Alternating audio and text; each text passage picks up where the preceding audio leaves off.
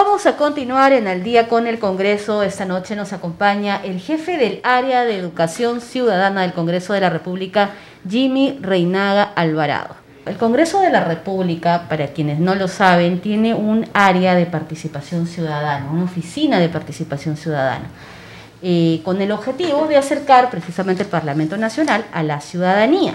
Dentro de esta oficina de participación ciudadana hay varios programas.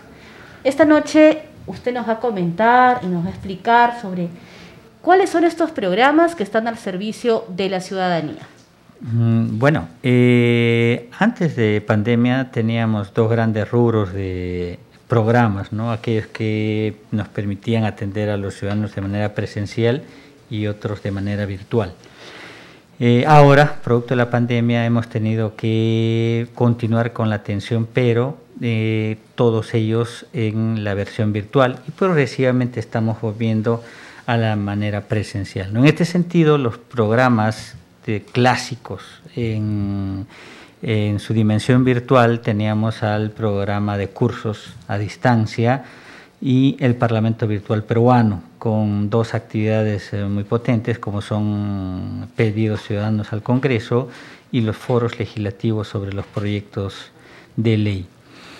Y el otro rubro de actividades básicamente eran presenciales, eh, que básicamente se orientaban a generar cultura cívica, a fomentar el conocimiento de la institución parlamentaria, eh, como son el, programas dirigidos a jóvenes, Parlamento Joven, Parlamento Escolar, Parlamento Universitario, o eh, a este, resaltar algunos aspectos de nuestra realidad nacional como el programa Terrorismo Nunca Más, o promover los derechos de la mujer, como es el programa Mujer, Derechos y Oportunidades. ¿no?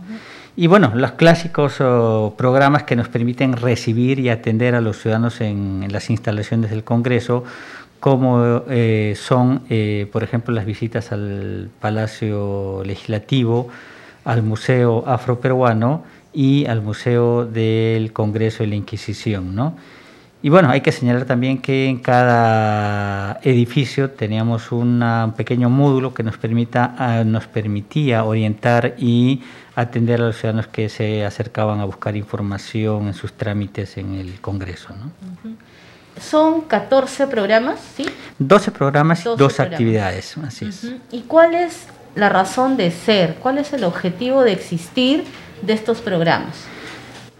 Bueno, eh, participación ciudadana nace como una ventana, como un nexo entre la ciudadanía y el Congreso de la República. Hasta hace algunas décadas, como ustedes saben, eh, producto del terrorismo, las instituciones estaban eh, protegidas y encerradas y bueno, desde entonces se decidió abrir las puertas al ciudadano ya sea para qué, para atenderlo, para orientarlo o para capacitarlo en temas relacionados a democracia, ciudadanía y el Congreso.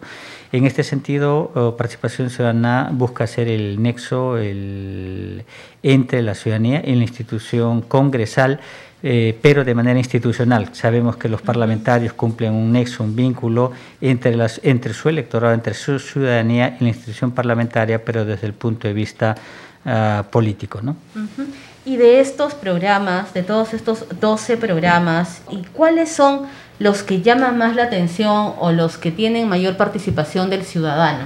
Bueno, tenemos eh, varios, ¿no? Unos que, bueno, pues por la, por la trascendencia, eh, como por ejemplo el Parlamento Joven, que nos permite convocar, por ejemplo, entre 10.000 a 8.000 a 10.000 ciudadanos al año, jóvenes que participan en plenarios regionales en cada departamento y luego se conforma un plenario nacional que básicamente lo que hace es replicar el trabajo de los parlamentarios. ¿no? ¿Son chicos de colegios, perdón, o de universidades? No, Parlamento joven eh, desde eh, los 18 años hasta los 29 años. ¿no? En este sentido pueden ser universitarios, pueden ser... este incluso profesionales, pero que caigan en ese rango de edad, ¿no? Entonces se los convoca, hay, unas actividades de Parlamento Joven. Sí, eh, efectivamente comienza con un periodo de inducción, de capacitación, donde intensamente se les proporciona información y conocimiento sobre la organización del Congreso, sobre cómo hacer un proyecto de ley, las relaciones ejecutivo-Congreso, etcétera. Luego de un eh, de, de, unos exámenes rigurosos. Se selecciona pues aproximadamente de 8.000 a 2.000 jóvenes que finalmente participan en los plenarios regionales y de ahí se seleccionan a 130 eh, parlamentarios jóvenes que van a participar en el plenario nacional. ¿no? Y los jóvenes que quieran participar en el Parlamento Joven, ¿cómo tiene que hacer? Bueno, justamente. ¿Hay requisitos? Bueno, hay que resaltar que primero estos servicios son gratuitos. Segundo, están disponibles en la página web del Congreso. Estamos a puertas de finalizar la versión Parlamento Joven 2021 y vamos a convocar probablemente en la primera semana de el primer mes del año 2022 la convocatoria para el Parlamento Joven 2022 y bueno, es libre, así que pueden eh, inscribirse a nivel nacional los ciudadanos y nosotros con gusto los eh, comenzaremos con ellos la primera etapa que es la de capacitación. ¿no? ¿Cómo se hace la convocatoria para que los jóvenes que quieran participar puedan estar atentos a ella? Bueno, eh, en este caso utilizamos la página web de participación ciudadana, mm, como utilizamos la lista de distribución del Parlamento Virtual Peruano que tiene como 140.000 usuarios y eh, también, eh, en este caso, vamos a recurrir al, a los medios institucionales del Congreso, como es justamente la radio y el canal de televisión del Congreso. Para poder difundir. Así es. Y ahora, en el contexto de la pandemia, hay programas de visitas guiadas que, por ejemplo, de forma gratuita la ciudadanía podía visitar eh, todas las instalaciones del Palacio Legislativo, de los museos. Hay que decirlo a la ciudadanía de qué manera se está realizando ahora estas visitas. Sabemos que de manera virtual. Sí, eh, de hecho uno de los programas también más demandados por la ciudadanía eran las visitas a los museos y al Palacio Legislativo. Después de Machu Picchu, eh, uno de los lugares más visitados en el país era el Museo de la Inquisición y del Congreso y luego este, seguía nuestro Palacio Legislativo, recibíamos alrededor de 100.000 ciudadanos al año. Y bueno, ahora por motivos de pandemia hemos tenido que eh, redimensionar el programa a su modalidad virtual y en este sentido estamos recibiendo visitas virtuales de aproximadamente 20.000 ciudadanos, que es un número bastante significativo, escolares, universitarios, familias, etcétera.